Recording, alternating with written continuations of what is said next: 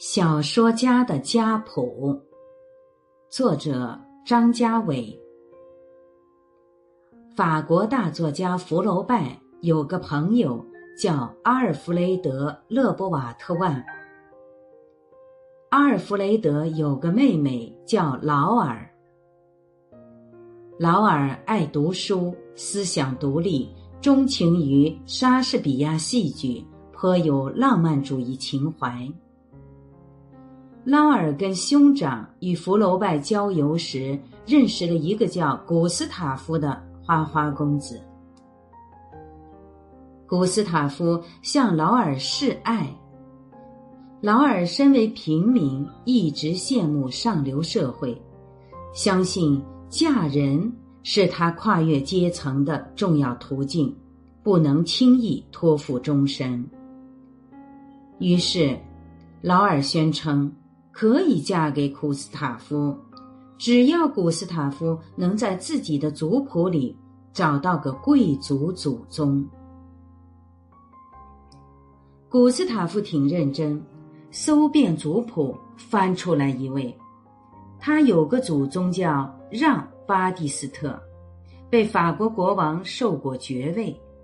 虽然那是一七五二年的事，距离古斯塔夫和劳尔谈婚论嫁已经近百年。死了的贵族依然是贵族，古斯塔夫立刻就把家谱顶在脑门上，四处吹嘘，一本正经的来找劳尔求亲，并得偿所愿。他们俩于四个月后结婚，四年后，他们有了孩子。有趣的是，这个孩子的出生地点不明不白。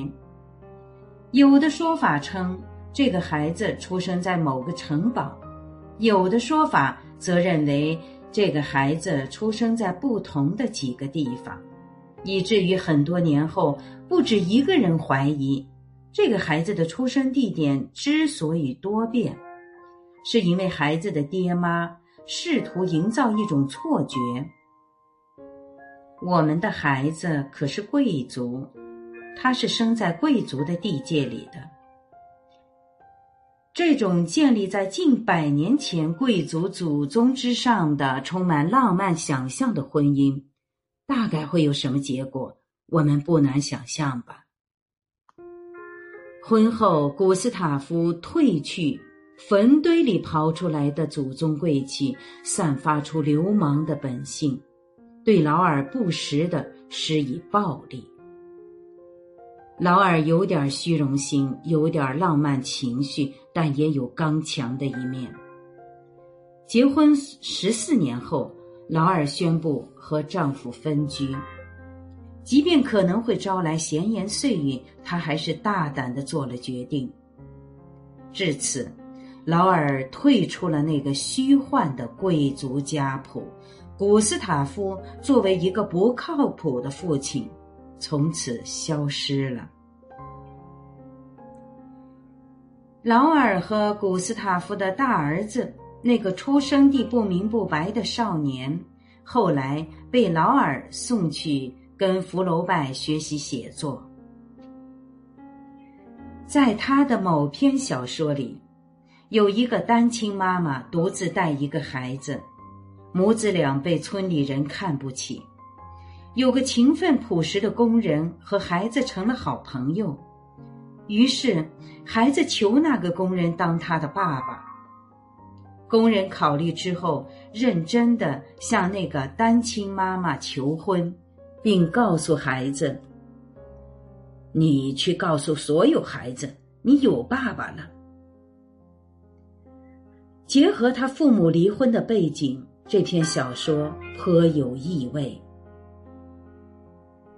在他的另一篇小说里，有一个身份卑微的女性，在战争期间救下一群道貌岸然的上流社会人士。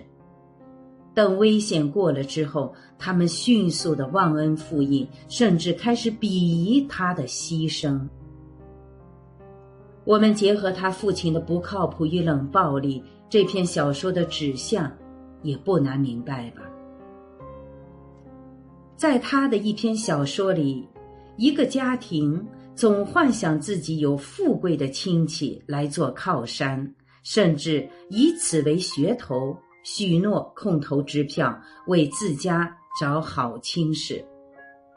等他们发现那位亲戚实则穷困潦倒时，又急忙不认这个亲戚。作者便是出自这么一个其实并不重视亲情的虚幻贵族的家庭。在可能是他最有名的短篇小说中，有一位女性。羡慕上流社会，结果付出人生中的十年用于偿还所欠的债务，直到得知自己的努力最后是一场空。结合这个孩子的母亲劳尔的命运，我们大概也看得出小说的指向吧。说到这里，您大概已经猜到这个孩子是谁了。是的，他就是短篇小说大师。莫泊桑，上面所说的几篇小说，便是著名的《西蒙的爸爸》《羊脂球》《我的叔叔于勒》和《项链》。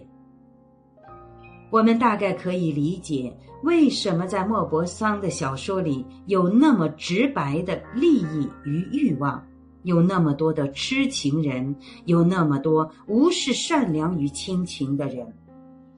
大概也可以理解，为什么在莫泊桑的小说里有那么多利益至上、粗暴冷漠的男性，以及那么多被社会鄙夷但坚强的女性。